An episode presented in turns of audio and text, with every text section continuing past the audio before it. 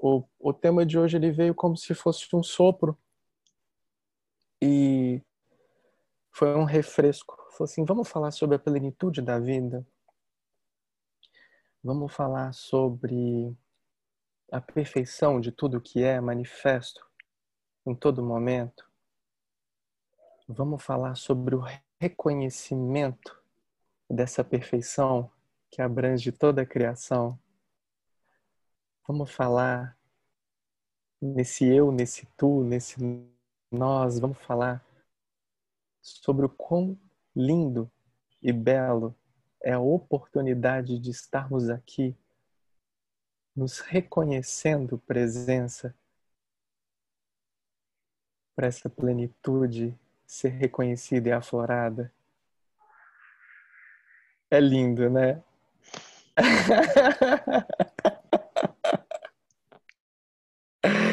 gratidão, muita gratidão, querida. Muita gratidão. Gratidão pela sua vida, pela sua existência, pela sua presença. Muito amor e muito carinho por você. Namastê.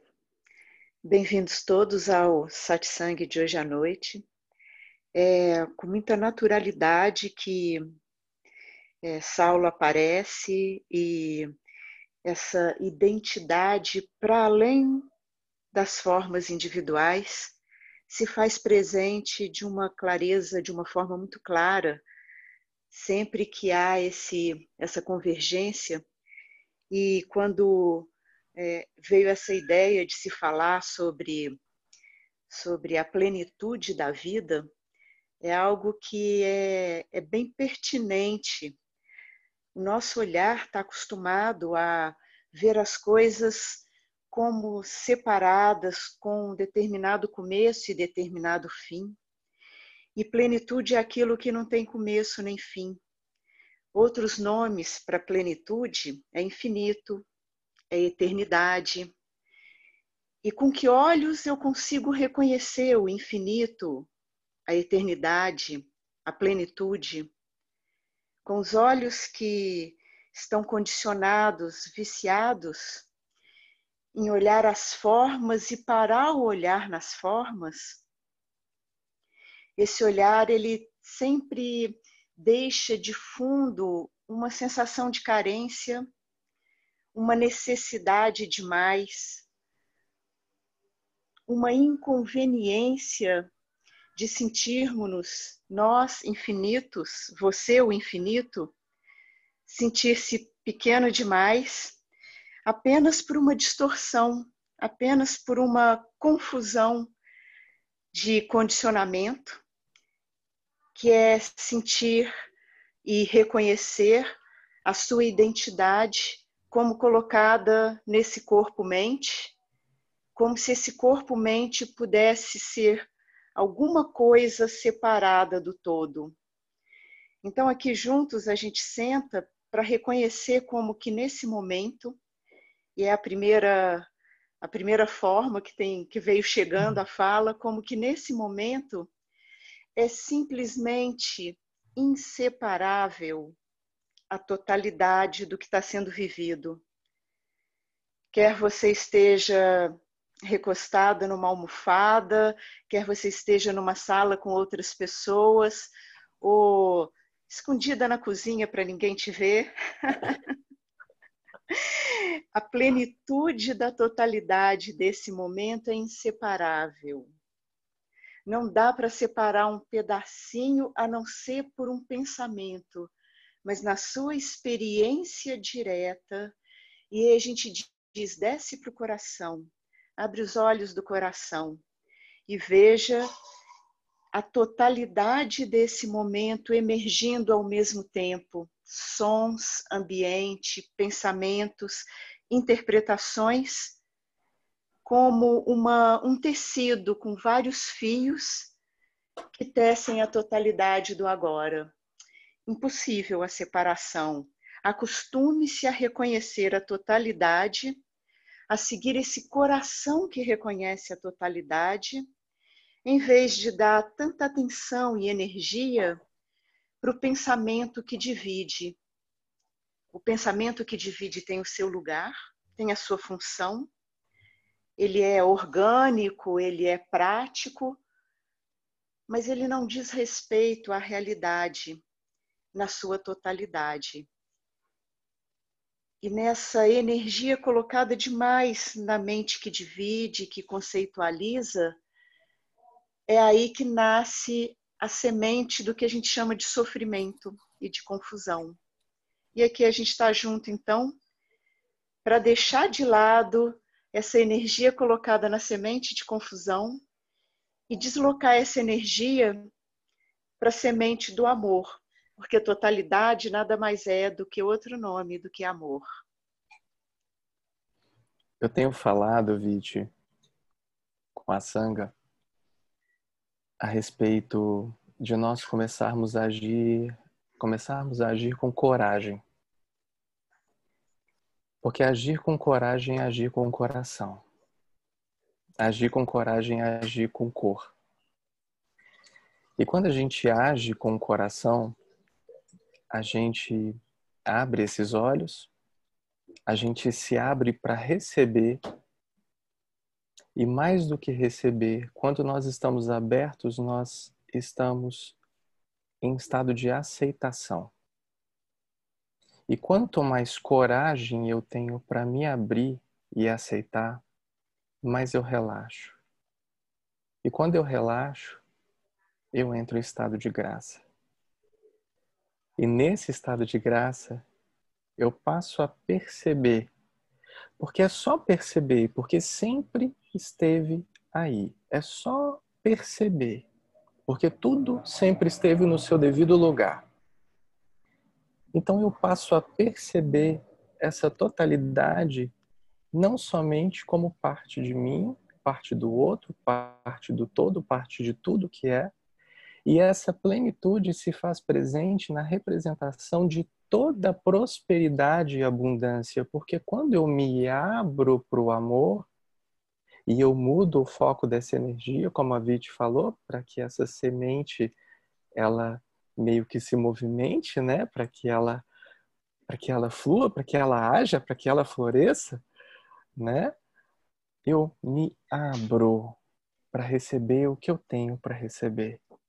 E agir com coragem me faz perceber que todo movimento contrário ao fluxo de toda a criação que permeia tudo o que é, me faz não aceitar a minha existência, me faz me colocar como não merecedor, como não amado, como não aceito, dividido. Plenamente dividido. Então eu venho falado com a Sanga, vamos agir com coragem. Porque seria algo mentiroso, vamos dizer assim, eu falar que não dói. Porque dói. Quando nós começamos realmente a nos reconhecermos como somos os próprios é, os nossos próprios juízes, os nossos próprios, né, os julgadores, os, os nossos próprios carrascos, essa era a palavra que eu queria usar, carrascos.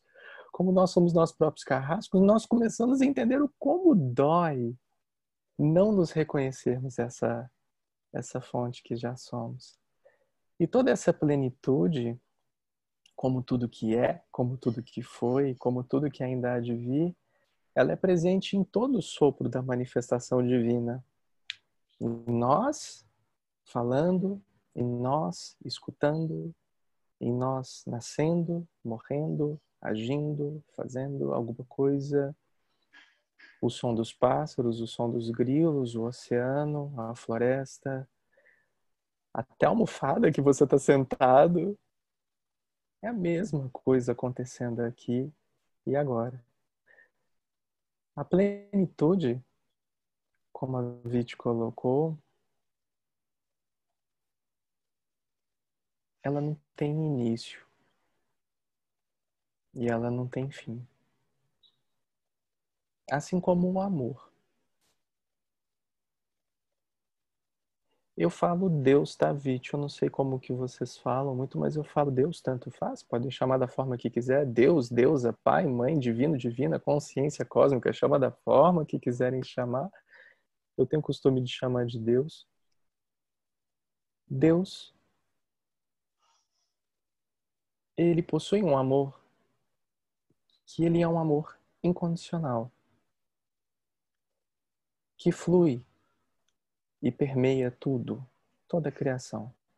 Tudo que absolutamente é em nós, é nele, é nela, é em tudo, é em todos. E quando nós nos abrimos e agimos com coragem, nós iniciamos esse semear dessas virtudes necessárias, tão necessárias para que nós nos reconheçamos aqui e tentar limitar isso é como se você tentasse colocar uma condicional para o amor. E o próprio nome já diz, como todas as outras expressões, o amor incondicional ele não tem condições. Assim como toda plenitude. Ninguém é mais ou menos pleno, mais ou menos presença, mais ou menos evoluído ou desevoluído, Ninguém é mais ou menos. E dessa forma, dentro de toda essa plenitude que flui, abrange, respira, transpira tudo que é, nós todos somos um. E nós todos somos um porque somos a mesma coisa acontecendo aqui e agora nessa plenitude da vida. Agir com coragem. É agir com coração, é agir com cor. Não a coragem da luta, porque essa é a coragem do medo, é a coragem do amor, é a coragem de arar essa terra, semear a semente, regar essa muda, deixar florescer em cada tempo, em cada despertar, em cada coração.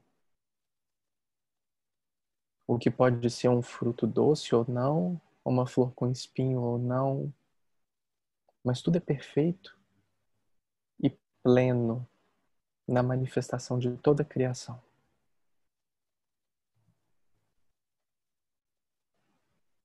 E tudo está vivo, né, Vite? Tudo é vida. tudo é vida. Que outra coisa se não vida há? Né? Que outra coisa se não ser, pura presença, consciência, Deus, existência há? Para tudo que você olha, tudo que te chega pelos seus sentidos, vem com o selo selo do ser. Vem com o selo de anunciando eu existo, anunciando eu sou. E das qualidades que se tem quando esse chamado toca a tua alma, o teu coração, para reconhecer a verdade. Não mais para buscar uma felicidade daquele tipo de felicidade que a gente conhece, que é dual, eu conheço a felicidade em contraposição à infelicidade, às confusões. Mas quando a gente reconhece que, enquanto a gente trabalha com esse nível de mente dual, a gente vai estar sempre querendo eliminar um lado.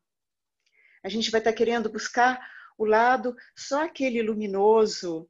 Eu falo que é igual é, né, aquela ah, aquele filminho do Walt Disney, cheio de coelhinhos, bambis pulando, florezinhas e borboletas vindo, né? E a gente tem essa fantasia infantil de que possa se concretizar e encontrar nesse mundo para além da nossa da nossa do nosso coração um lado só da história enquanto tudo que está no mundo é algo em transformação, é uma alquimia em transformação. Essa alquimia que exige, como Saulo está falando, uma coragem de mergulhar dentro, e por isso a coragem.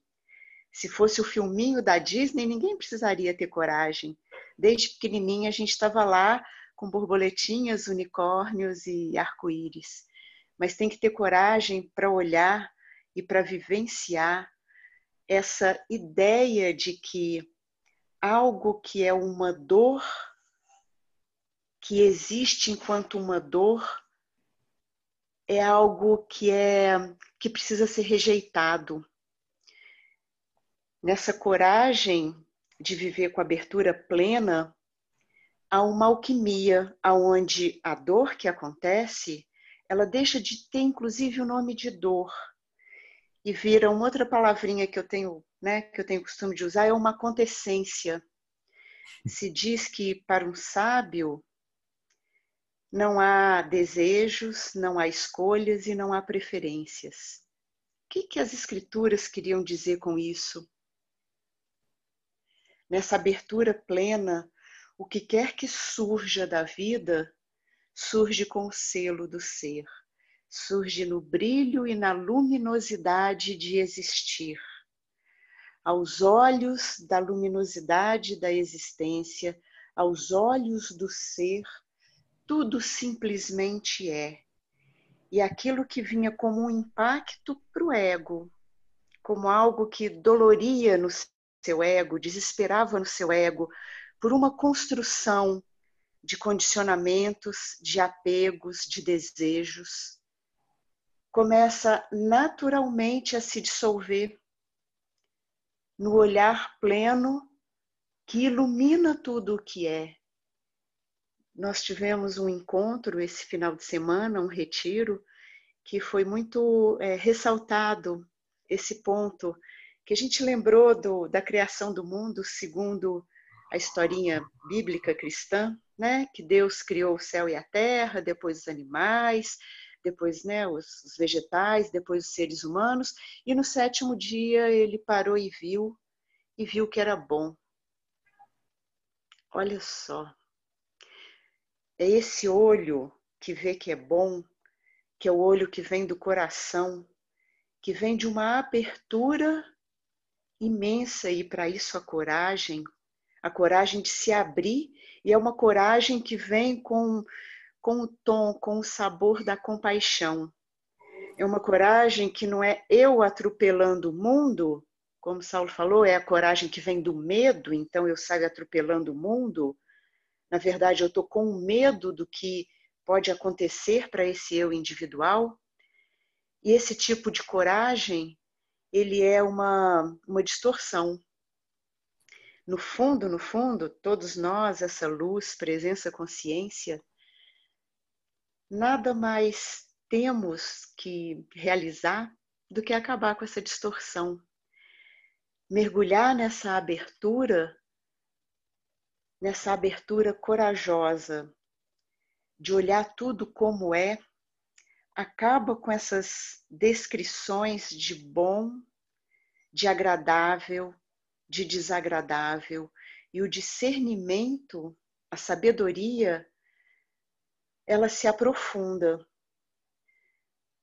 Um tanto do olhar continua percebendo que tem algumas atitudes que são atitudes para o bem-estar geral e tem algumas atitudes que são atitudes altamente agressivas vindas da estrutura egóica.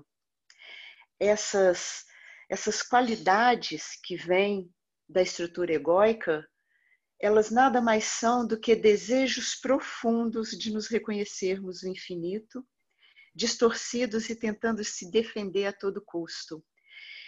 Abaixar as armas, abaixar completamente as armas, em direção a uma totalidade, a uma plenitude, ao reconhecimento que no âmago do teu coração, não só esse momento é uno, isso que você chamava de você ou chama de você, esse corpo-mente, apenas como mais um elemento do todo inseparável, e aí naturalmente a atitude, a inspiração vem da totalidade.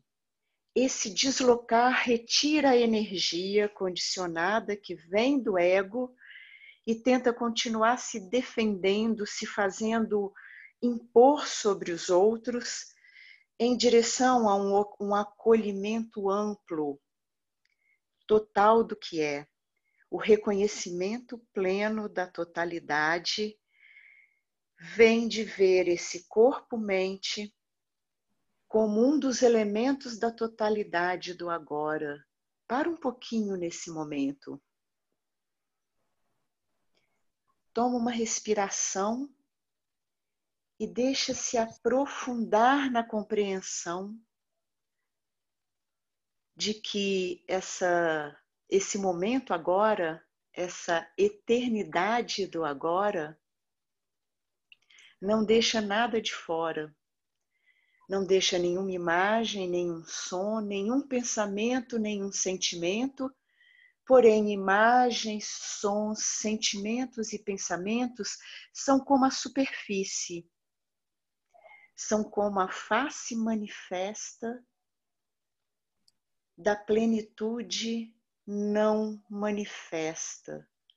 Arrisque-se mergulhar profundamente para além da sua ideia de um eu pessoal e encontre no cerne mesmo da sua sensação de um eu pessoal o reconhecimento brilhante e luminoso da plenitude inseparável além do tempo, além do espaço, eternamente presente no agora,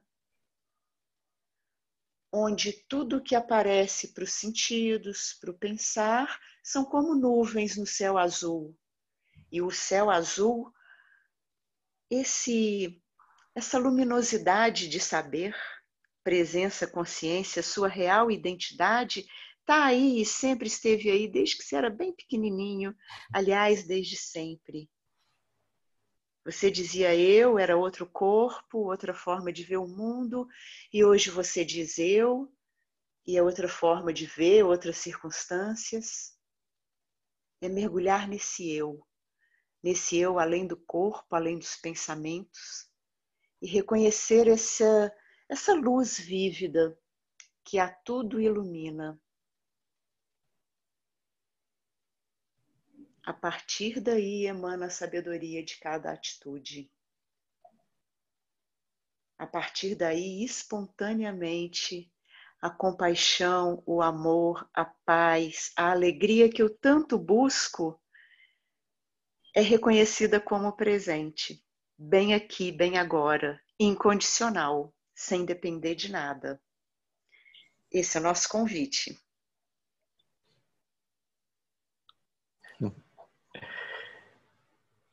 Esse presente, cada vez mais presente, não tem esse nome à toa. Ele é um presente. E o reconhecimento desse presente agora faz com que todos nós estejamos juntos aqui.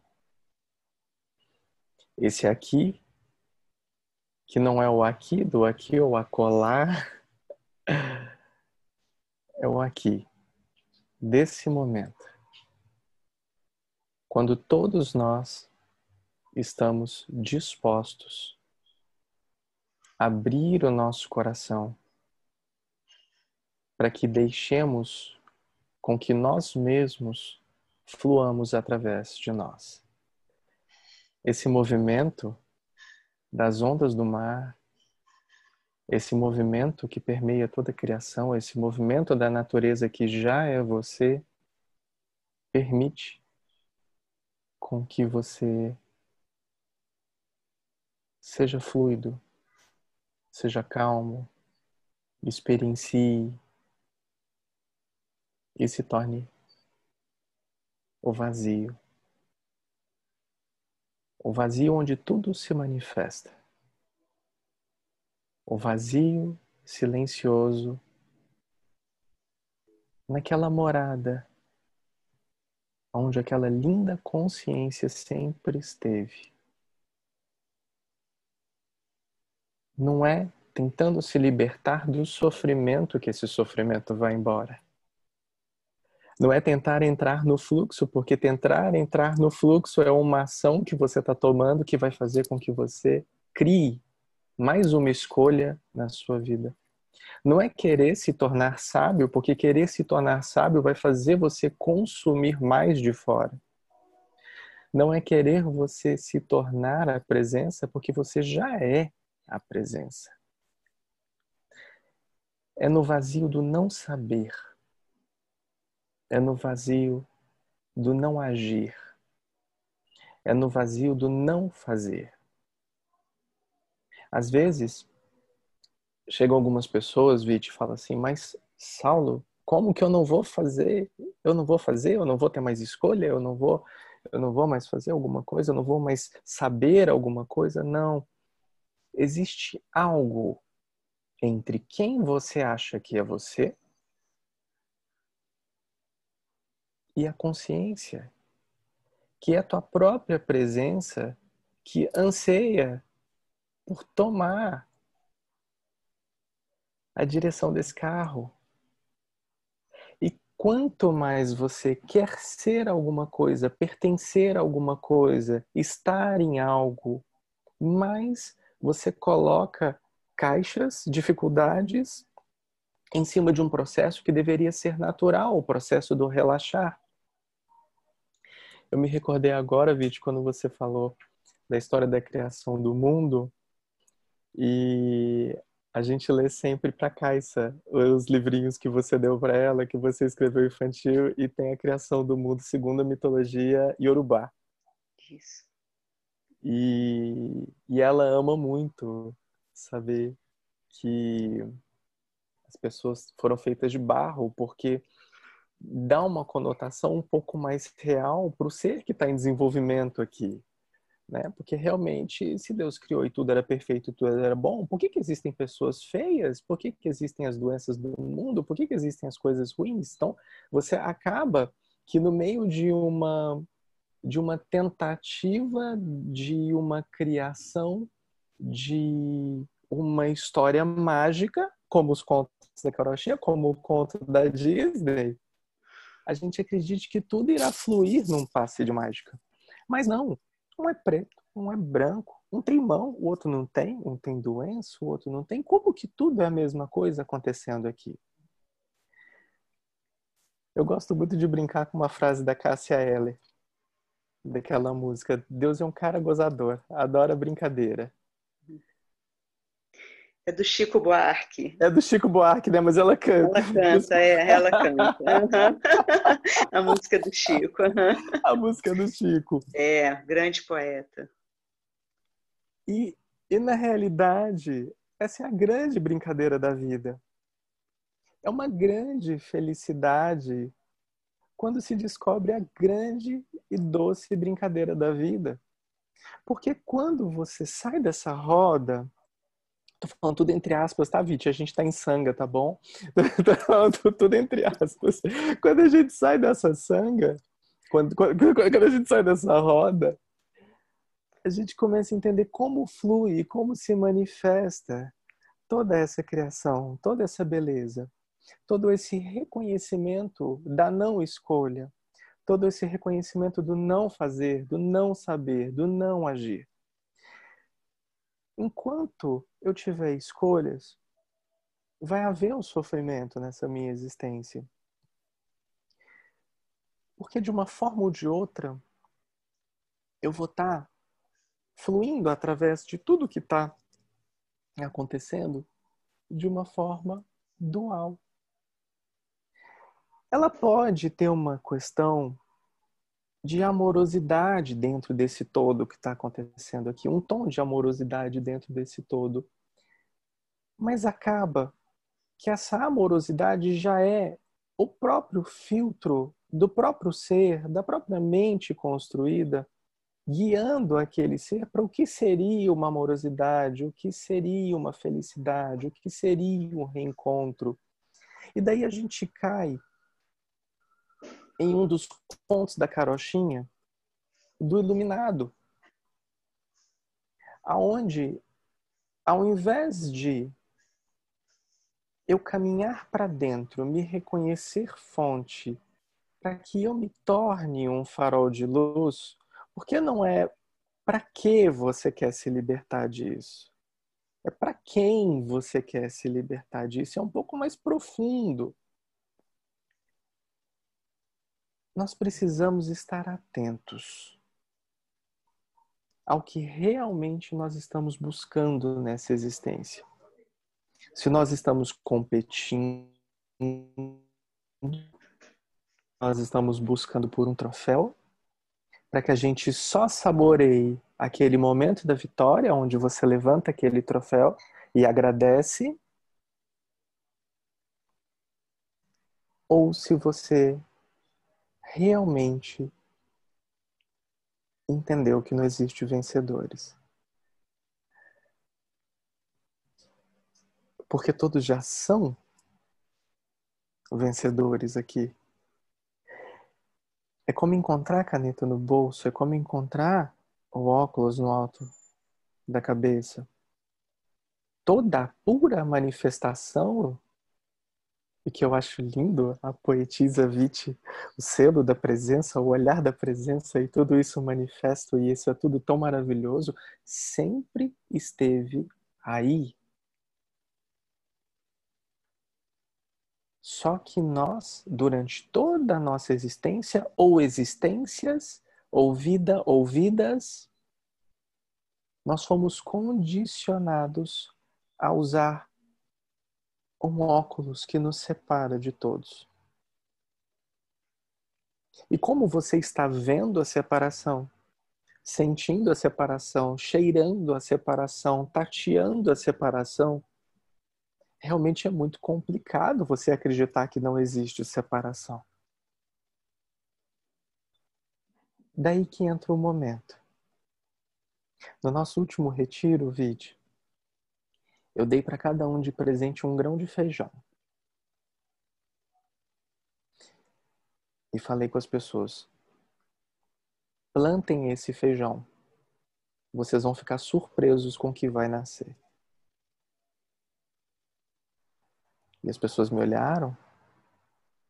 Eu não sei se alguém chegou a plantar o feijão para ver o que nasceu. Mas eu falei: plantem o feijão, vocês ficarão surpresos com o que vai nascer. E vocês sabem o que vai nascer quando você planta feijão? Feijão. Assim como tudo é nessa existência tudo é muito claro, tudo é muito puro, tudo é muito verdadeiro. Só que, de uma forma geral, você planta o feijão e espera que cresça arroz. E você passa toda a sua existência molhando aquele algodãozinho de feijão na esperança de brotar o arroz. E começa a brotar o feijão. Eu faço essa brincadeira com o pessoal e começa a brotar o feijão. E você continua querendo que aquilo seja um arroz. E quando vai ter aquele florescimento, que é aquele, olha, eu estou aqui, o que vai aparecer? É um feijão. E aí o ser humano se decepciona. Ele se frustra. Porque ele está lá na frente, imaginando como vai ser colher aquele arroz, o que ele vai fazer com aquele arroz, como vai ser a vida dele com aquele arroz. Ou ele está lá atrás, pensando se talvez ele tivesse pego dois grãos de feijão, talvez um deles ia nascer arroz, não sei. Mas o que acontece? Aqui nessa existência, você planta o feijão e você colhe o feijão. Não adianta nós querermos tentar colocar o ilimitado dentro do limitado. Não adianta queremos produzir experienciações, sensações, manifestações, ilusões sobre o que seria a nossa própria libertação, sendo que tudo o que se consegue criar é limitado. Uma vez eu brinquei com a Vit, e aí eu te passo a palavra. não tem borda, então se transborda.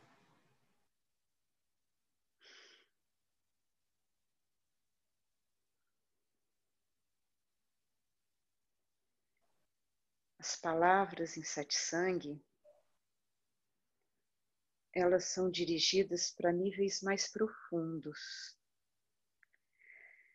um lado da nossa compreensão vai ouvindo, vai se deliciando com as histórias, vai compreendendo, vai interpretando. Porém, é um ouvir mais profundo, assim como há um ver. Com os olhos do corpo, eu vejo coisas do corpo, com os olhos da emoção, eu vejo o campo emocional, as emoções com os olhos do espírito, eu vejo o espírito.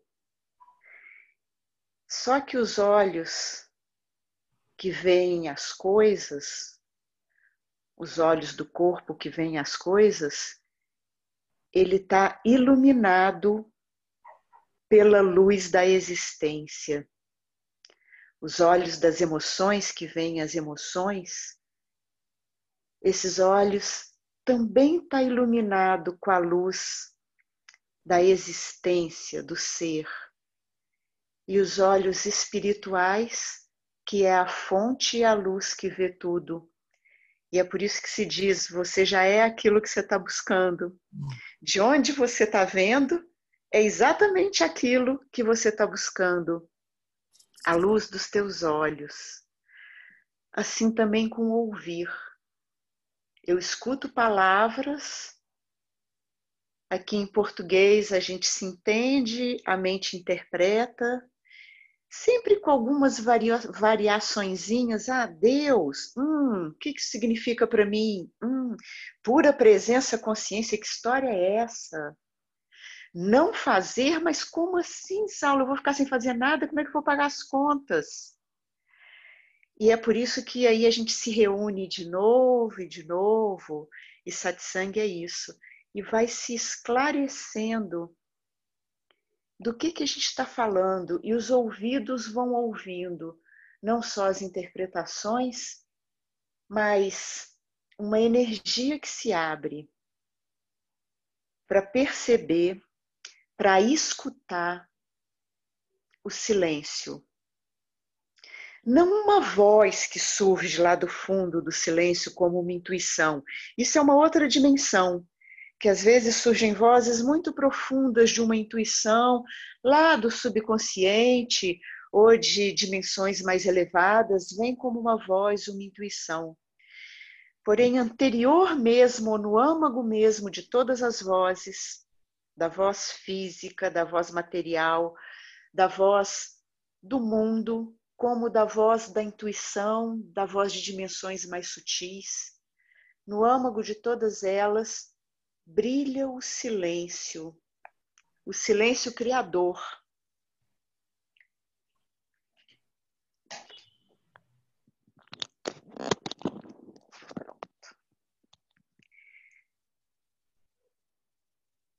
Por isso o convite de silenciar, não para buscar alguma coisa, era o que Saulo estava falando. Você ainda está buscando? Diferente de buscar, é simplesmente relaxa e se abre para esse momento.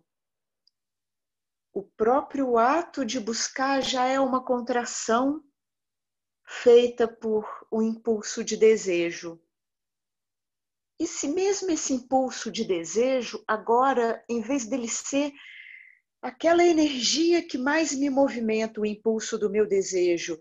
Ao contrário, o que mais me movimenta nesse momento é relaxar para ver tudo, inclusive o impulso do desejo pulsando, passando, vindo e se indo, na eterna impermanência das coisas.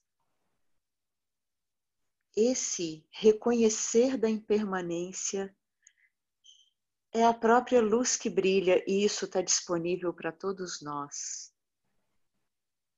Basta parar um pouquinho e ver como seu pensamento pula de um lado para o outro, como seu ouvir normalmente está cheio de filtros, de julgamentos.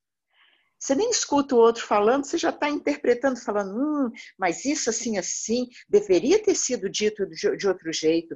Nossa, o jeito que Saulo fala ainda tem coisas de eu pessoal. E aí, né, o jeito que a Vite fala, eu não entendo nada. Nossa, que. Opa! Não tem nenhum problema você pensar essas coisas. Só não faça do pensamento o teu mestre. O teu mestre é essa presença que vê esses velhos pensamentos, pensamentos de conflito, de julgamento, eles nos atravessam.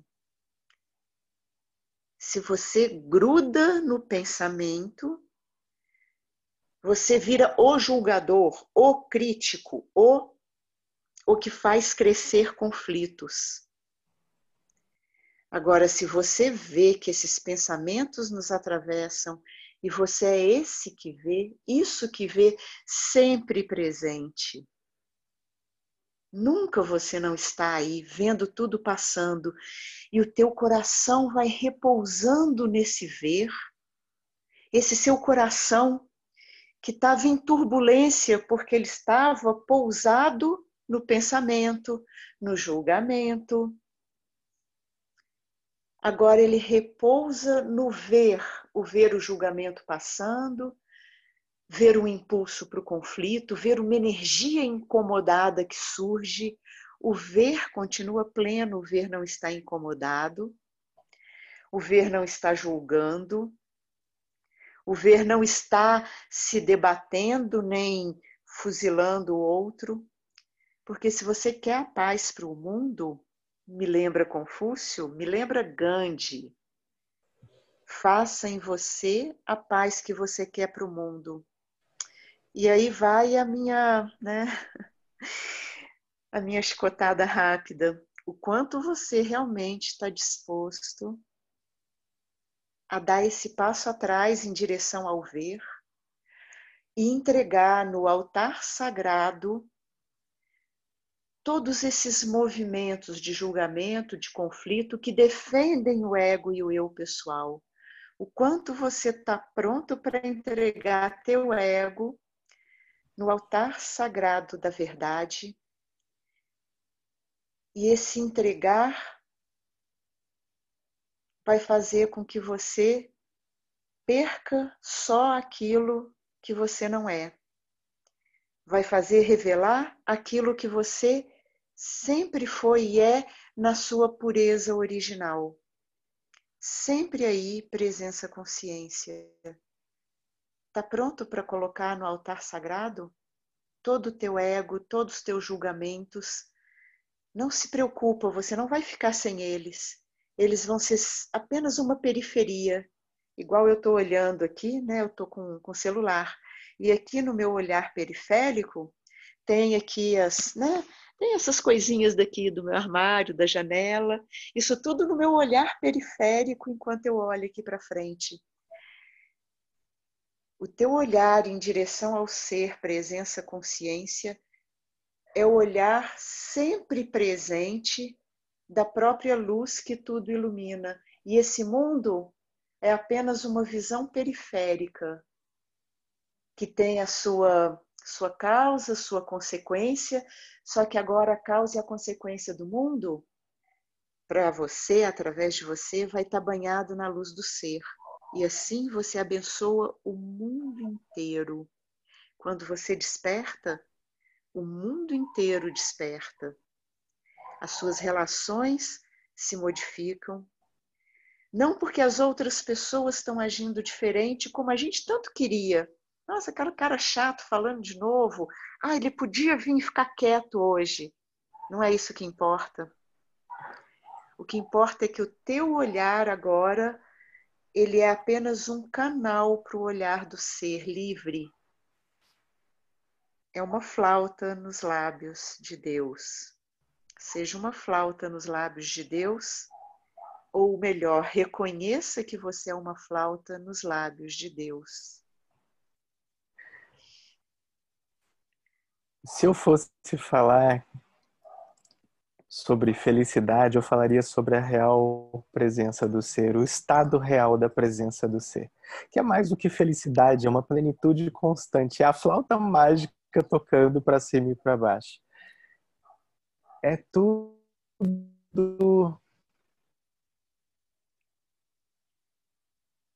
essa magia, essa flauta.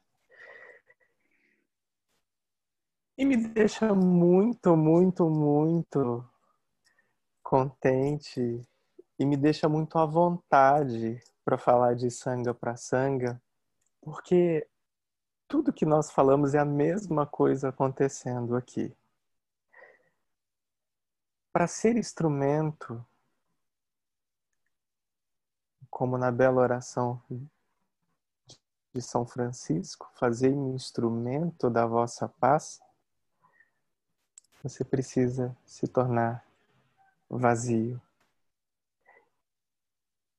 e ser vulnerável e colocar todo esse seu ego nesse altar sagrado que a Vite fala.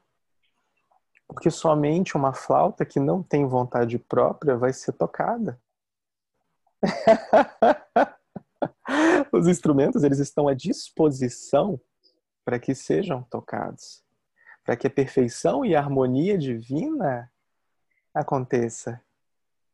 Todos nós somos instrumentos, então quando nós pedimos para sermos instrumentos, nós temos que estar preparados, porque talvez a música que irá tocar não é a música que a gente gostaria de ouvir. É onde entra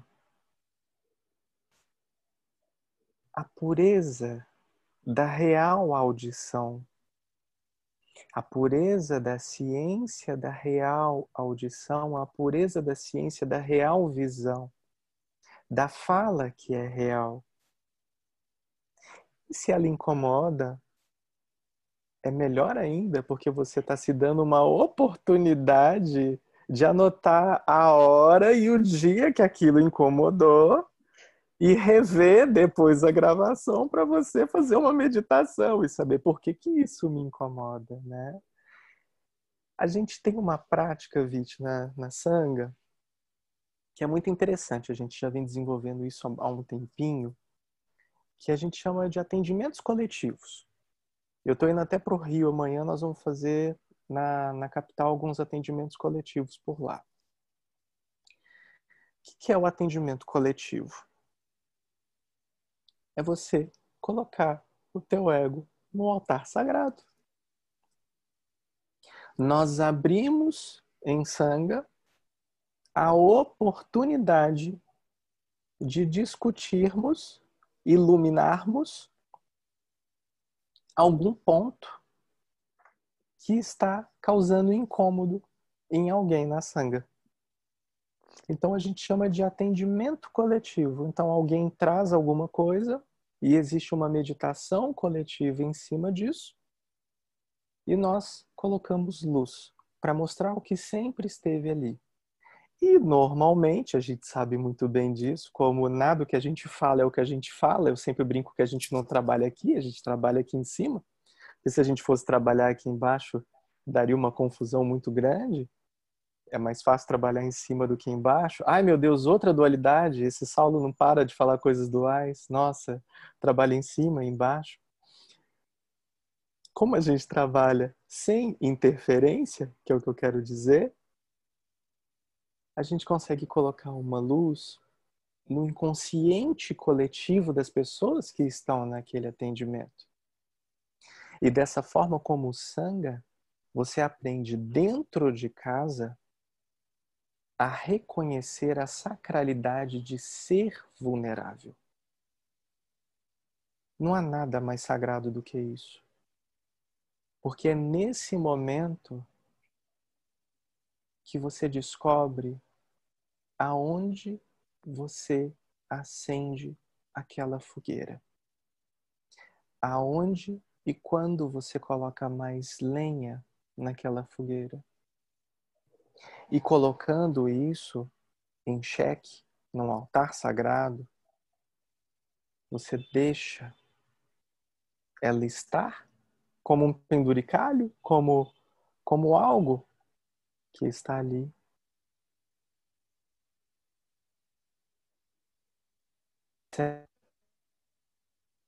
Dentro dessa visão macro, com uma luz que sempre esteve ali, não é uma nova luz, é uma luz que sempre esteve ali, você percebe de uma outra forma o que nunca foi diferente, o que sempre foi igual, o que sempre esteve ali. E quando você descobre o que bloqueia esse eu que já é você, você matou essa charada, foi para dentro, meditou, se encontrou consigo, se aceitou. Você descobre que o vazio sempre fez parte de você. E dentro de toda essa sacralidade de ser vulnerável, de ser instrumento, você percebe que a fonte sempre esteve em você, com você e é você. toda essa vulnerabilidade traz medo ao buscador. Eu falo buscador, mas podem chamar o nome que quiserem, até mesmo porque para mim nem existe buscador, não existe jornada, não existe caminho, não existe nada disso. Mas o buscador, ele ele ele ele deve reconhecer isso. Do que ele está fugindo? Para onde ele está apontando? Por que aquilo incomoda? Porque seria muito fácil todos nós falarmos o que nos interessa, acharmos que com isso resolveremos nossos problemas Colocaremos todos os nossos troféus na estante e sairemos juntos para beber um vinho depois. Eu brinco que eu não tenho um chicote, Vite. Eu tenho uma foice. E a minha alegria, a minha plenitude, ela está na oportunidade divina de ser essa foice. Porque quando esse florescimento acontece, toda essa plenitude, todo esse vazio se manifesta, acontece no reconhecimento da gratidão pelo que sempre esteve. E quando o ser percebe que nada nunca esteve fora, não existe o sofrimento, não existe o abandono, não existe a carência, não existe a falta, não existe o dois. A necessidade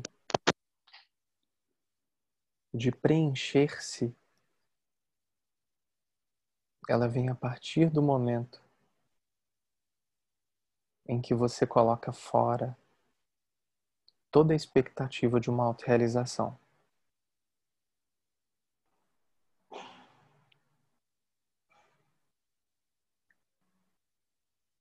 E eu adoro colocar músicas do mundo Bita nos meus satsangues. Eu adoro colocar músicas que incomodem as pessoas nos satsangues. Eu adoro falar termos que incomodem as pessoas nos satsangues. Você faz isso, Saulo? Puta Você acredita? Que pariu, cara. Você fala palavrão, Vit? não pode. Não pode. Luz não fala palavrão. Luz não fala palavrão, Vit, não fala. Ai, é tanto amor. é muita expectativa. É muita expectativa gerada em cima de uma coisa que é tão simples.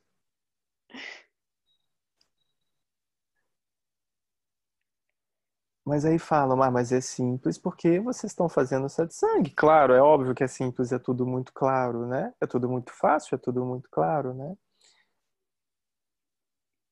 Mas as pessoas se esquecem o caminho percorrido.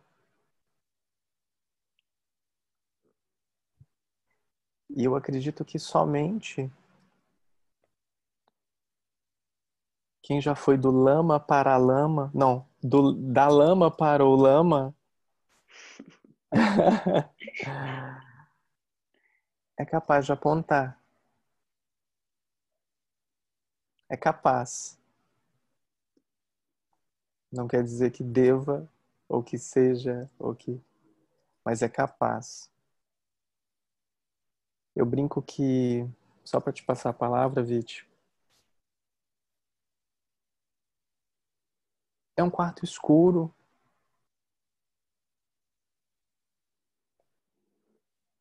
E que você sempre acreditou que aquele cinto no chão fosse uma cobra e você sempre teve medo de andar por ali porque senão aquela cobra iria te picar. E um belo dia você acendeu uma luz e viu que aquele cinto no chão não é uma cobra, é um cinto. O quarto não mudou. Nada saiu do lugar. Aquele cinto continua no mesmo lugar, ele sempre foi um cinto. Ele nunca foi uma cobra. Assim como você. Nada vai mudar. Não muda. Tudo sempre esteve aí eu faço questão de jogar um extintor de incêndio na expectativa de quem acha que vai resolver todos os seus problemas, de quem vai se tornar um super-herói, de quem vai salvar o mundo. Eu gosto de jogar um extintor de incêndio daqueles bem grandes, assim, industriais, porque um cinto, ele é um cinto. E essa é a clareza que você vai ter. Eu sempre digo que os fenômenos são lindos. Eles são maravilhosos, eles se manifestam. E se manifestam também, tenho certeza que vocês têm muita história boa de sanga também. Fenômenos, fenômenos e fenômenos. Mas até o sexto chakra se cai. Não quer dizer que não sejam importantes.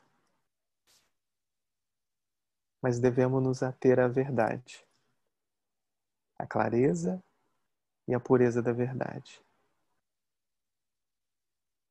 Parafraseando meu amigo Barbudão, Vite sabe que eu amo falar de Jesus. Vite até falou comigo, mas como assim você só fala de Jesus? Jesus é o cara mais fantástico desse mundo, gente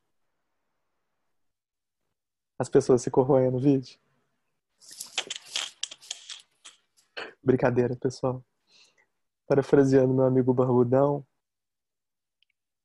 só a verdade vos libertará. E em verdade, como presença manifesta, eu vos digo novamente: só ela vos trará que todos almejam.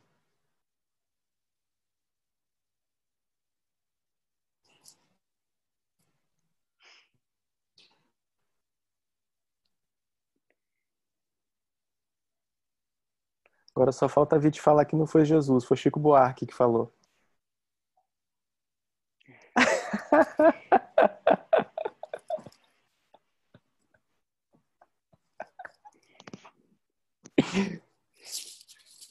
Tem hora que parar para contemplar é fundamental. Tem hora que parar numa frasezinha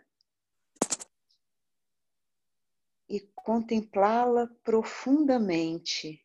Isso é chamado de investigação né, da galera do Ramana Maharishi.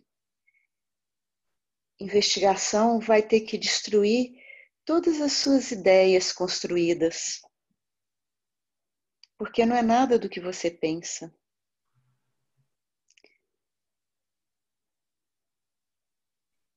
Contemplar profundamente Tantas frases, tantos apontares vieram hoje aqui. Um apontar direto que, puxa, não façam pouco.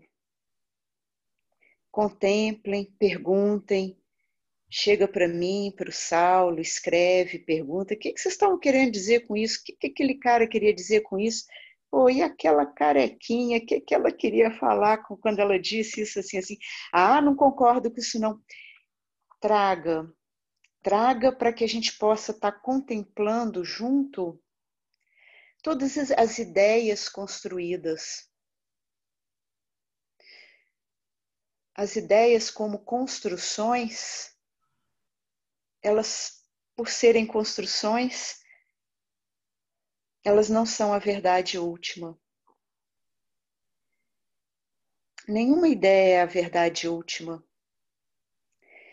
É nesse nível que vem esse tipo de ensinamento. Fica com o não saber.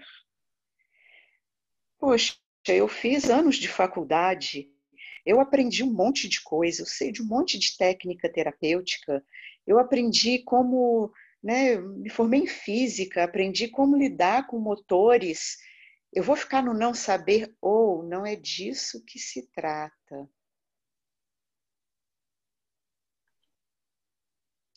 As ideias construídas que determinam as coisas, elas vão caindo em honra ao mistério do não sei. Porque se você parar um pouquinho e olhar com cuidado, cara, isso que está acontecendo agora é um profundo mistério divino.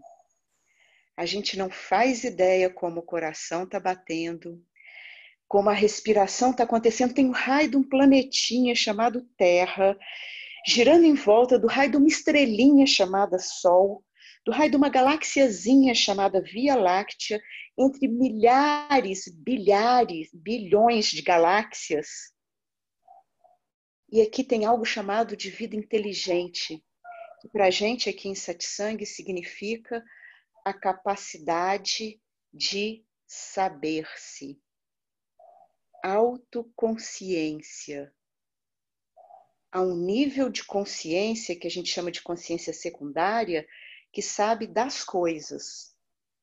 A consciência secundária aqui sabe que está começando a fazer calor a consciência secundária aqui sabe que está chovendo aqui fora, em Juiz de Fora. A consciência secundária aí sabe como é que está em São Paulo, sabe como é que está esse corpo, sabe como estão as coisas. Mas há a consciência que está consciente deste saber. A consciência primária, ela é a mesma aqui, aí, aí. Os pontos de vista secundários são únicos 10 bilhões de pessoas no mundo, cada uma dessas pessoas com características próprias. Jabuticabeira da jabuticaba, mangueira da manga. Porém, o solo é o mesmo.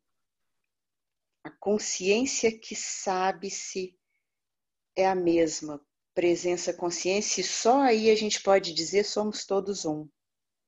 Só desse lugar a gente pode realmente dizer somos todos um. E esse não é um lugar de alguma coisa que eu peguei. Ah, eu tive uma experiência mística. Nossa, galera daqui, né?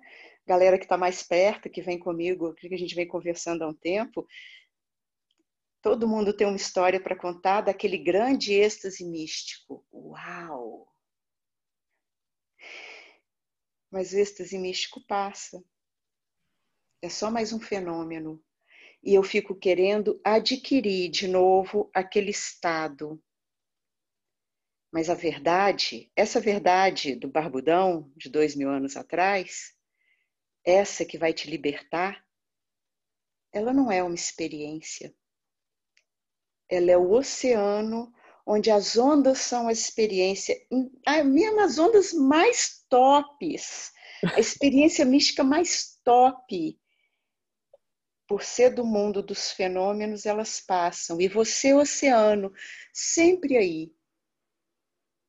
Ah, vai para o centro da roda. Reconheça que é aí, o centro da roda, sempre presente, que dá vida e ser a tudo.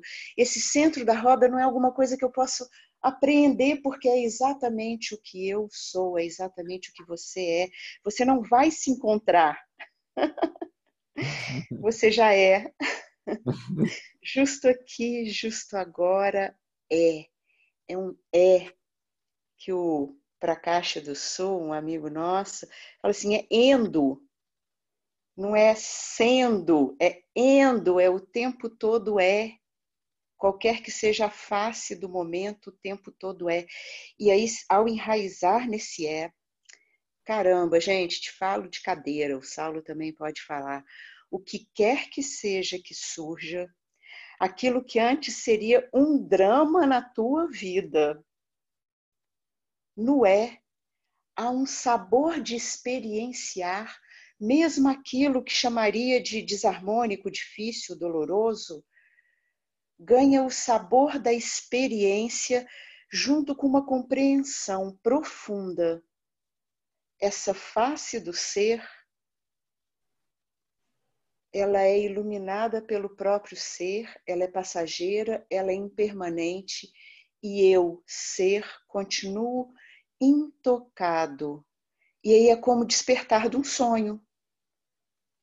Você estava ali numa confusão danada e se despertou do sonho.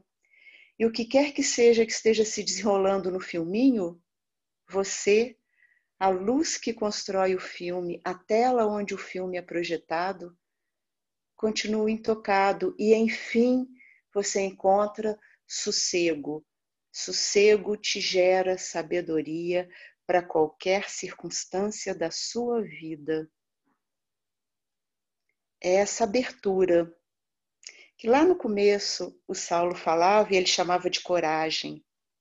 Coragem para essa abertura de entregar no altar sagrado aquilo que te foi mais precioso, entre aspas, que é o teu ego e a tua necessidade de adquirir.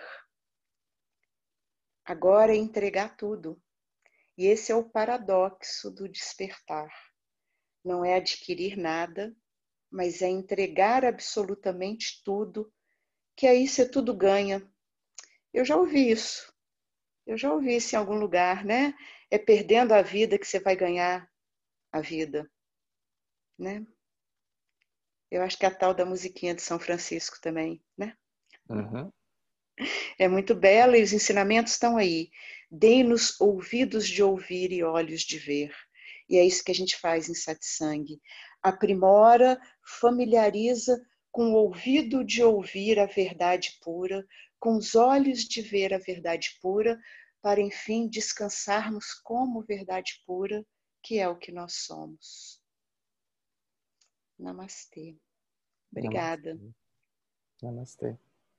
Lindo. Eu brinco, Vit, que existe o namastê seletivo, a gratidão seletiva, o todos somos um seletivo, o graças a Deus seletivo. Né? O buscador, ele ele fala o todos somos um até na hora que alguém vota no partido que não é o partido que ele vota até alguém consumir uma coisa que não seria o que ele consome, até alguém gostar de alguma coisa que ele não gosta, até alguém botar fogo na floresta, ele é todos somos um. Mas quando acontece algo, ele é todos somos um seletivo. Assim como a gratidão também. Enquanto tudo está acontecendo dentro do que eu considero ser o meu caminho, até quando tudo está bom para mim, eu sou gratidão. A partir do momento em que algo acontece na minha vida, essa gratidão se torna uma gratidão seletiva. Assim como o Namastê, o Namastê, eu estou em um lugar espiritualizado, Namastê, estou na vida, ali fora, ou aparece um menino me pedindo dinheiro no sinal, eu não reconheço a presença divina nele, né?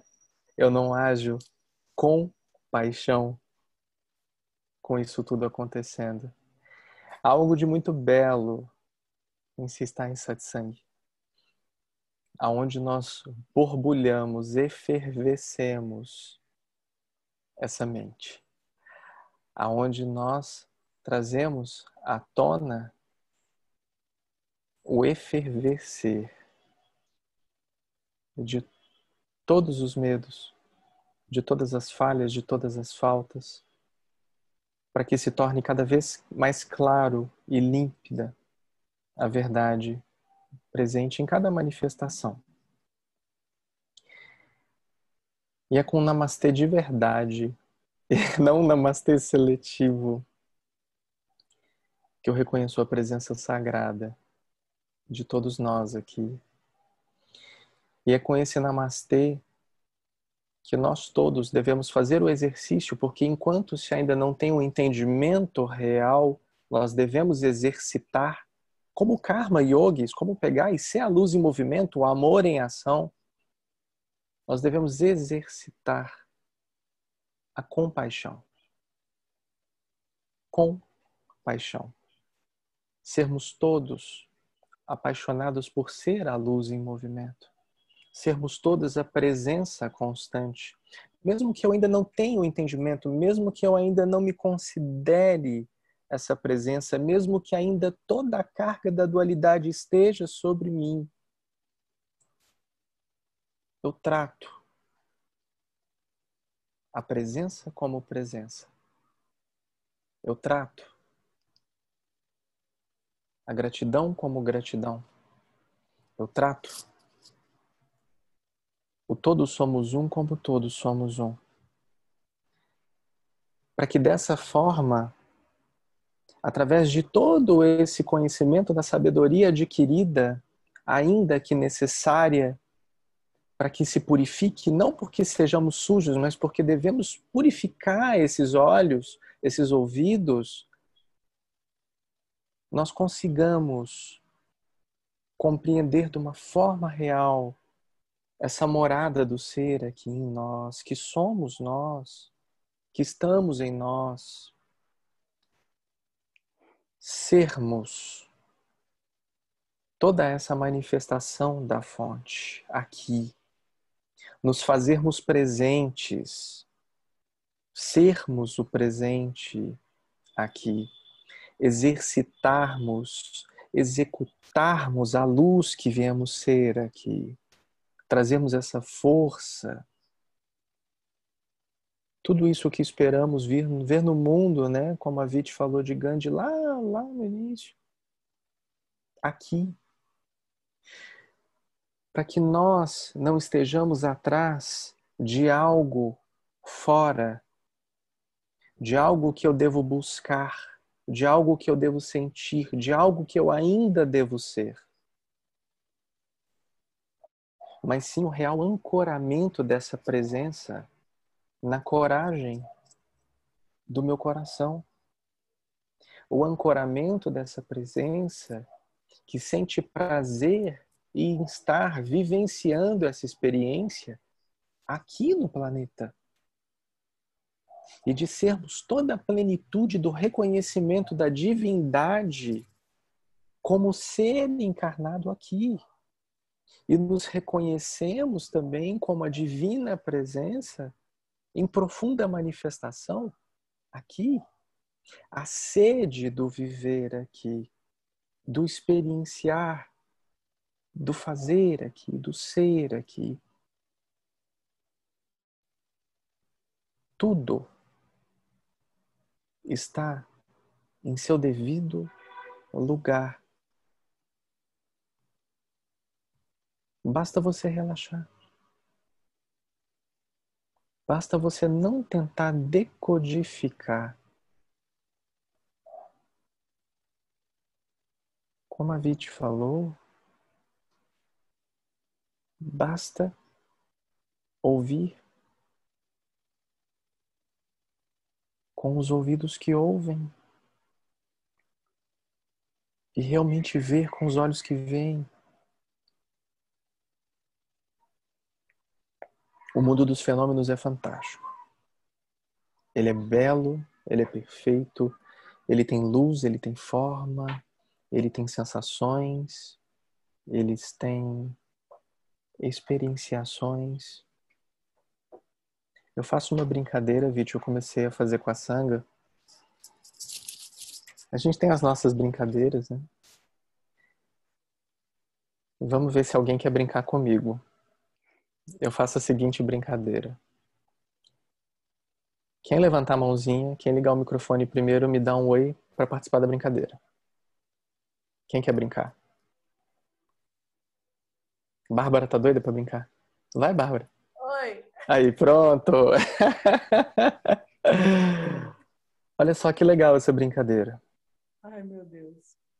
Bárbara fala o número de 1 a 10. 6. Sete. Ganhei. Obrigado, Bárbara. Esse é o mundo dos fenômenos. Você joga, você participa, você compete, você vibra, você ganha, você perde. E você tem a sensação de que está no controle. Agora eu vou chamar outra pessoa para brincar comigo. Quem quer brincar comigo, liga o microfone. Me dá um oi. Vamos lá, gente, vamos lá. Não me deixem na mão. Oi. André, boa noite, querido. Tudo bem? Número de 1 a 10? 10. 11, ganhei. Gratidão, querido. No mundo dos fenômenos, o que é fenômeno sempre ganha. E como eu faço o jogo, eu controlo o jogo. Você nunca vai ganhar se você quiser ganhar. É uma brincadeira que eu faço com a Sanga, Vide.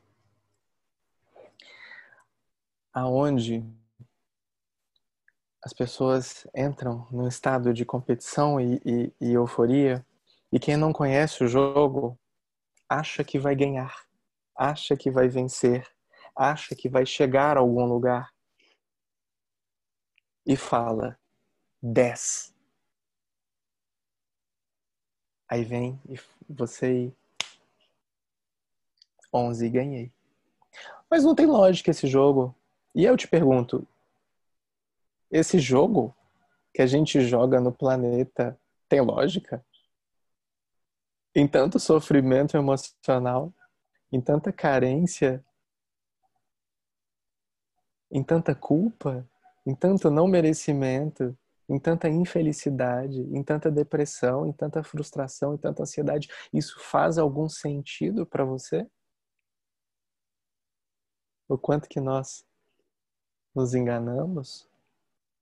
O quanto que somos enganados por nós mesmos? Porque muda, né? O agente. Viti, você falou sobre o julgador. Julgador.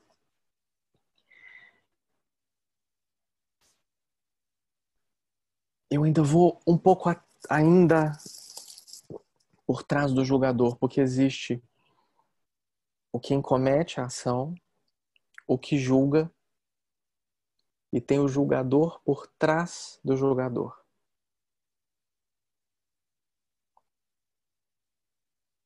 E esse jogo, meus queridos, para você ganhar, você tem que perder.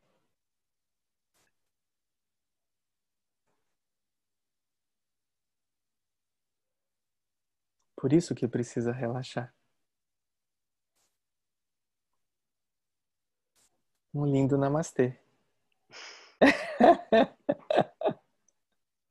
Não seletivo.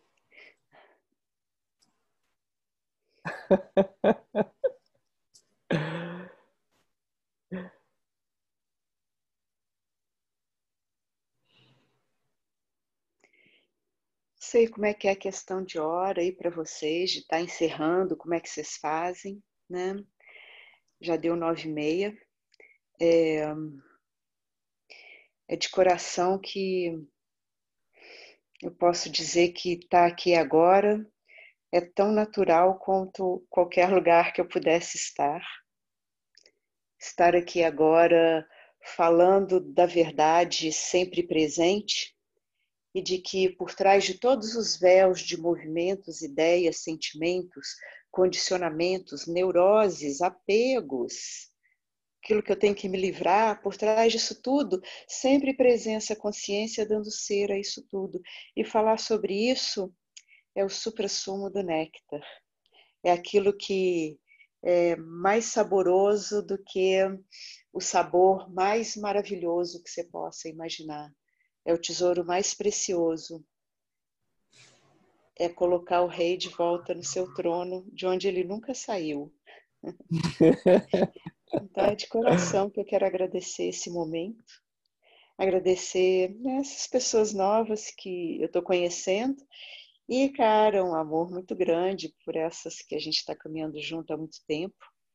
Na, né, na, na, nossa galera aqui, a gente fala, né, satsang, convite Shishion e amigos, foi a forma de dizer que a verdade sai por muitas bocas. O pessoal aqui está muito maduro, muito maduro, e, portanto, o, as falas que vêm são muito prontas também. Não tem a Vite.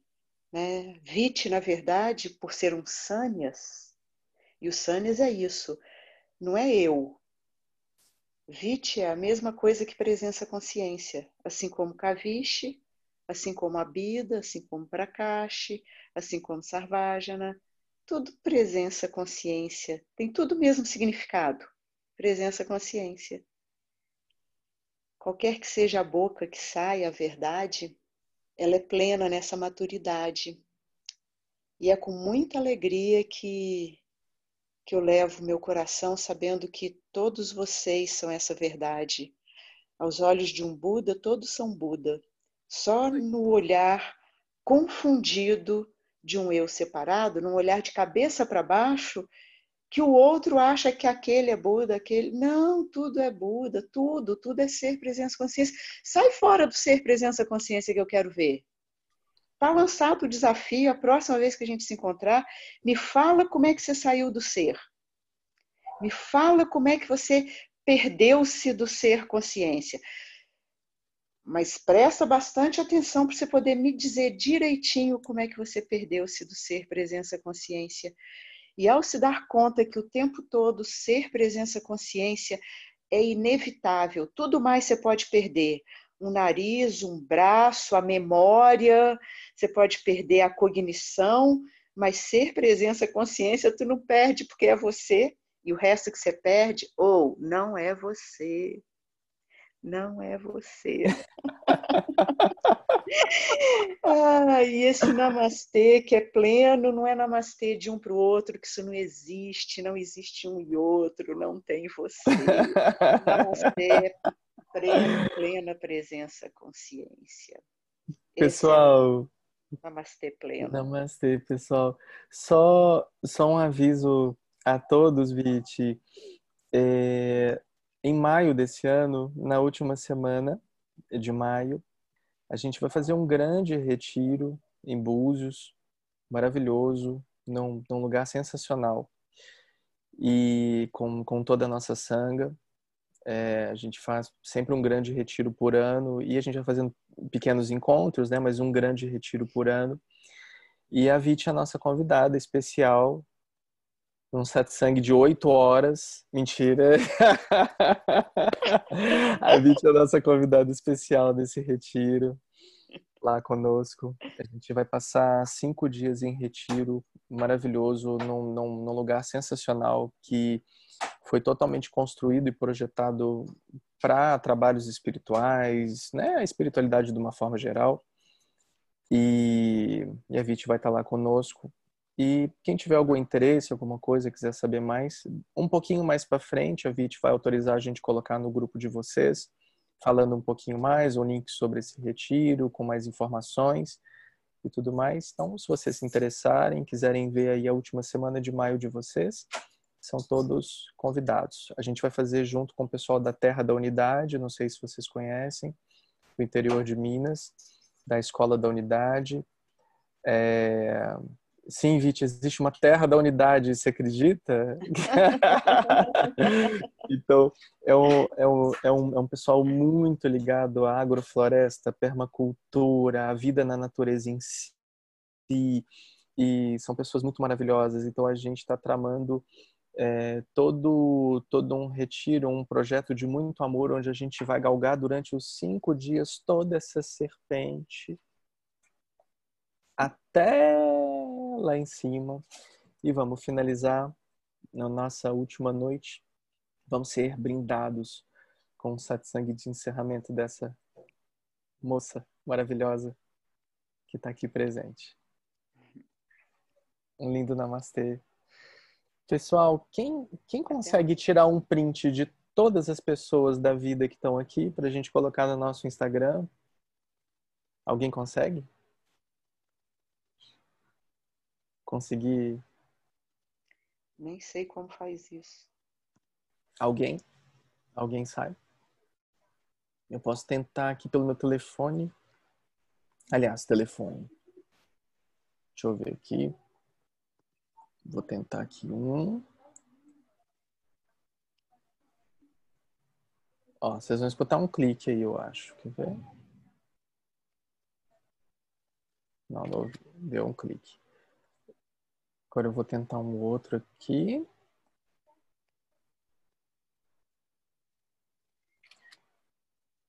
Pessoal, alguém quer fazer algum comentário, alguma coisa? Alguém quer dar um oi para nós? Alguém quer só para a gente já ir finalizando.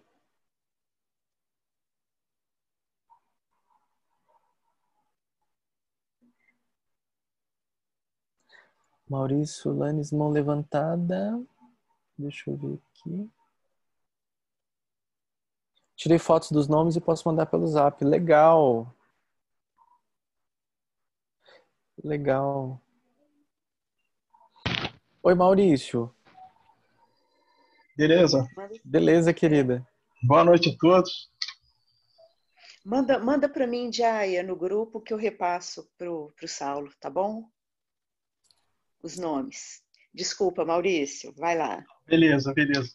Eu só queria me apresentar para sentir se essa essa pulsação, o coração batendo, é como é como se eu estivesse falando em ah, numa falando em público, é uma sensação de tipo é, não sei dizer medo só para sentir o coração acelerado e sim, notar as diferenças que que o meu meu cotidiano, meu dia a dia eu sou muito reservado, não, não, não converso muito. Eu gosto desse tipo de, de grupo que eu posso falar de coisas abstratas e imaginárias que é disso que se trata. Imaginamos que vamos ser bem-sucedidos num, num, num emprego novo, ou imaginamos que vamos ser uma melhor pessoa, imaginamos que seremos iluminados algum dia, imaginamos que alcançaremos uma realização final. E, e tudo isso é imaginação. Muitas vezes tem pessoas que imaginam coisas surreais, como espíritos e, e pessoas que realmente acreditam nisso. Eu não, não, não sei, nunca passei por isso, não não estou julgando que se existe ou não existe. Eu estou falando de de imaginação. Por que a minha imaginação de ser um, um engenheiro bem-sucedido é diferente da sua imaginação de ser um iluminado? Sabe? São coisas práticas. A minha imaginação é melhor que a sua? É mais prática? E eu falo de, de experiência própria. Já me embrenhei numa busca de saber quem eu realmente sou, de conhecer meu ser, minha verdadeira face, livre de todos os condicionamentos. E procurei fundo, olhei e encontrei esse que procura. Encontrei esse que quer saber quem é. É mais uma imaginação, é mais uma abstração, uma personalidade que tem que tem manias, defeitos, virtudes. Encontrei esse ser. É mais uma imaginação.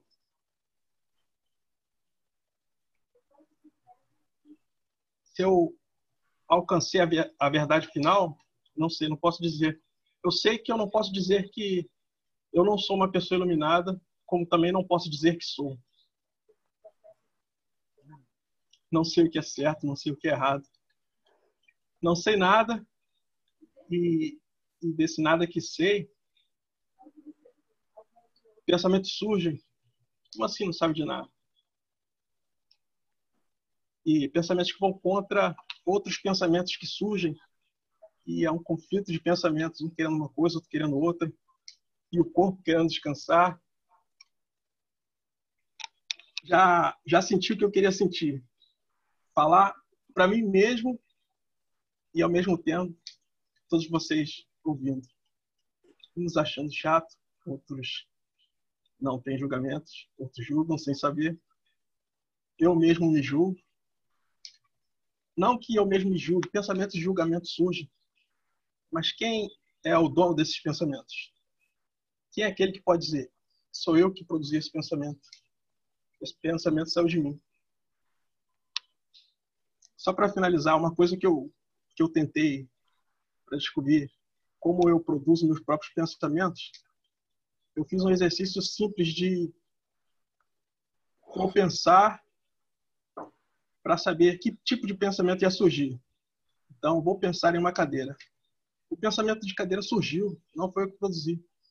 Todos vocês podem fazer. Pensem em qualquer coisa que vocês queiram. Vocês só vão saber o que vocês vão pensar depois que o pensamento aparecer. Então vocês vocês sabem. É, é um, um exercício meio complexo, talvez pode parecer loucura, mas é muito interessante e também quando eu quando eu falo assim, vou ficar 20 minutos sem ter nenhum pensamento. Todo pensamento que, que surgir não vai ser produzir. Já surgem pensamentos. Então, se eu me propus a não pensar em 20 minutos e os pensamentos surgiram, como assim?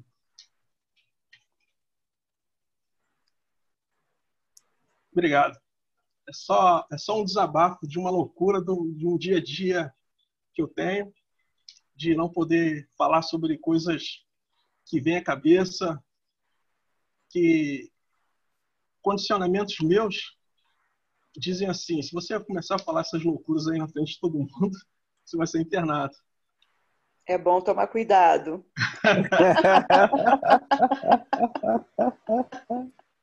obrigado, Mas aqui obrigado. você está à vontade. É, é. Esse é o lugar. Maurício. Eu sei que aqui, que aqui a minha loucura é iluminada. Obrigado. Gratidão.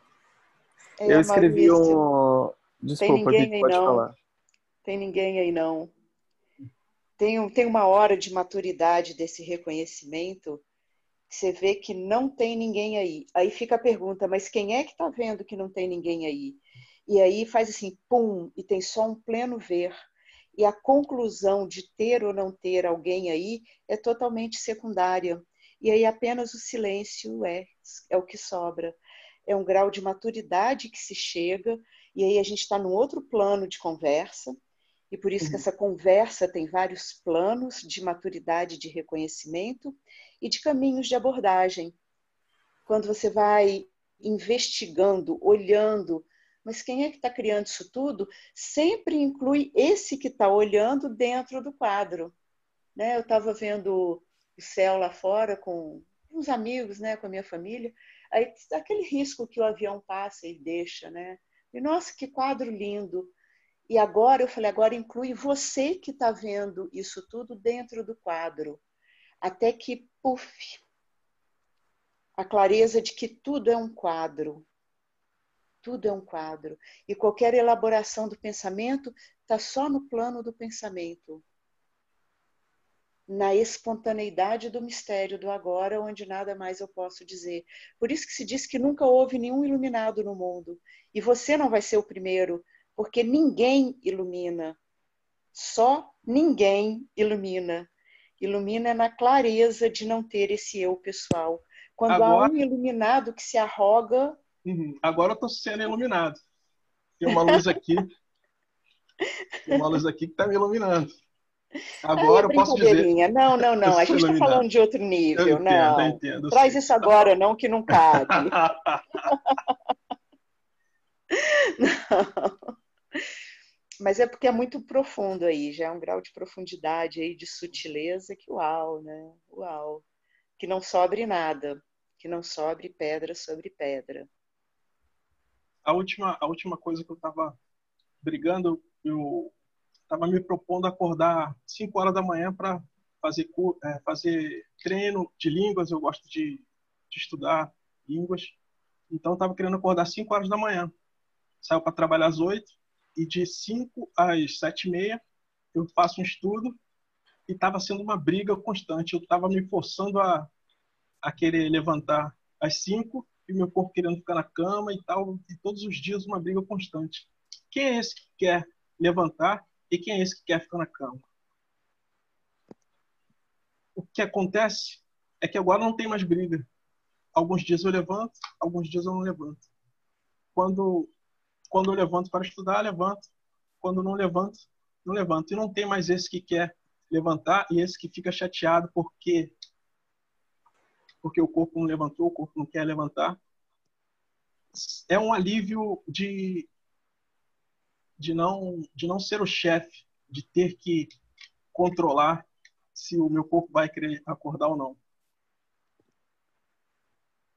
É, eu consegui resolver esse problema escutando podcast. Eu acordo assim, boto um podcast, escuto, enquanto eu escuto, eu relaxo. E acabou que não, com o fim do, da luta de querer acordar, de querer forçar-me a fazer coisas, não tem mais o estresse de, de levantar. E acaba que agora eu levanto às vezes seis, às vezes cinco e meia. Só, só ressaltei isso porque o me forçar a fazer uma coisa, como, como me disciplinar, é bom às vezes, mas o fato de eu, de eu ver esse querendo impor sobre, sobre o corpo, sobre a mente, a fazer certas coisas, é uma pressão que impomos a nós mesmos. Que eu imponho a mim mesmo. E quando não tem essa pressão, não tem por que você levantar porque você tem que levantar. Não, levanta porque levanta. E com isso eu refleti que a, a, pressão, que todas as pressões que eu sofri na minha vida de trabalho, de, de casamento, a pressão era eu me pressionando a mim mesmo porque eu achava que outra pessoa queria que eu fizesse. Mas mas no fundo era sempre eu me pressionando e tudo é sempre na minha mente. Tudo é sempre nos meus pensamentos. Não tem, não tem nenhuma pressão de fora. Os problemas que acontecem, o maior peso está em me julgar. Porque eu errei, porque eu sou um merda. Esse é o maior peso. E quando a gente para para pensar, a gente não gosta que as pessoas pensem que nós somos um merda, que eu, que é, Espero que alguns de vocês estejam entendendo o que eu estou falando. E se não tiver, não tem problema. Ah, quando eu penso mal de mim mesmo, tudo bem. Mas não que alguém pense mal de mim. Isso eu não gosto, isso é pesado. Eu quero agir de tal forma que as pessoas pensem que eu sou mais inteligente, que eu, que eu sou mais seguro. Isso são, são desejos que surgem porque na infância, quando eu estava aprendendo a, aprendendo a ler, aprendendo a fazer os deveres, eu errava, não, tá errado, tá certo. Desde então, eu aprendo a querer ser o certo. Mas agora, o que é o certo? Será que é o que me disseram? Será que é o que eu aprendi? Não quero saber quem é o certo, o que está certo. Quero saber o que eu vou fazer e o que eu faço. Não porque eu estou fazendo, mas porque está acontecendo. E se eu sou um maluco falando loucura, pouco importa. É, Maurício, aqui, dar, dar, dar licença, está um pouquinho longo, então dá, dá licença, né? De eu poder é, aproveitar a tua fala para dizer que é, nos caminhos dos ensinamentos é muito legal você ver como que o ego se estrutura. Querer estar tá certo, ter o fazedor, o julgador, né? Tudo isso que a gente vai conversando aqui é, tem uma generalidade. Todo mundo tem na construção do ego esses tipos de energia que ficam mantendo o ego. E aí cada um tem uma historinha para contar. Se cada um for abrir o microfone aqui, vai ter uma narrativa de horas aí em cima da sua historinha para contar. O que é, é bom de ressaltar aqui, nesse momento que a gente vai estar tá fechando, é que ao reconhecer a estruturação do ego, tem algo que é a autoconsciência que reconhece ela não julga, ela não analisa, ela não tem desejos, como a tela do filme onde todos os filmes são projetados. Ter esse primeiro discernimento, ele é fundamental para despertar e estabelecer do estado desperto, onde não tem mais uma subjetividade eu e minhas coisas, a velha historinha eu e minhas coisas, que fica aí rodando e se repetindo e se repetindo, e alivia uma cadeia de cá, aí cria uma outra de lá, aí eu fico mais legal porque agora eu me libertei disso, e depois eu fico chato porque ainda falta isso para me libertar. E todo esse jogo de construção egóica, o que é mais bacana é que está sendo visto. Ficar com esse que vê em prioridade do que ficar com aquilo que é visto. Eis o primeiro discernimento, o apontar de todos os grandes sábios, esse que a gente chama de sábios, é quem sacou isso. E é isso que eu gostaria de deixar aqui como nossa fala, como o Saulo estava falando, a gente vai se encontrar em maio, e em maio a gente vai ter tempo, oito horas é pouco, mas tudo bem, eu dou conta de fazer em oito horas. O traçar de mostrar como o ego se constrói, e ao ver como o ego se constrói, por ser construído, é exatamente aí que a visão está plena. Então pode ser desconstruído. Portanto, você não está preso. É uma construção e, portanto, pode ser desconstruído. Já está desconstruído na própria, no próprio reconhecimento. Obrigada por sua fala e pela oportunidade de esclarecer. Namastê. Namastê, pessoal. Gratidão a todos. Uma linda noite. Vi que o Maurício tem um sotaque carioca. Eu vou estar no Rio sexta, sábado e domingo. Se alguém quiser seguir a agenda, manda contato para gente. Gratidão, meus amores. Uma linda noite a todos. Vite, uma reverência enorme essa presença de luz que você é em toda a nossa existência aqui, agora. Gratidão. Namastê, amado. Namastê. Só tem um.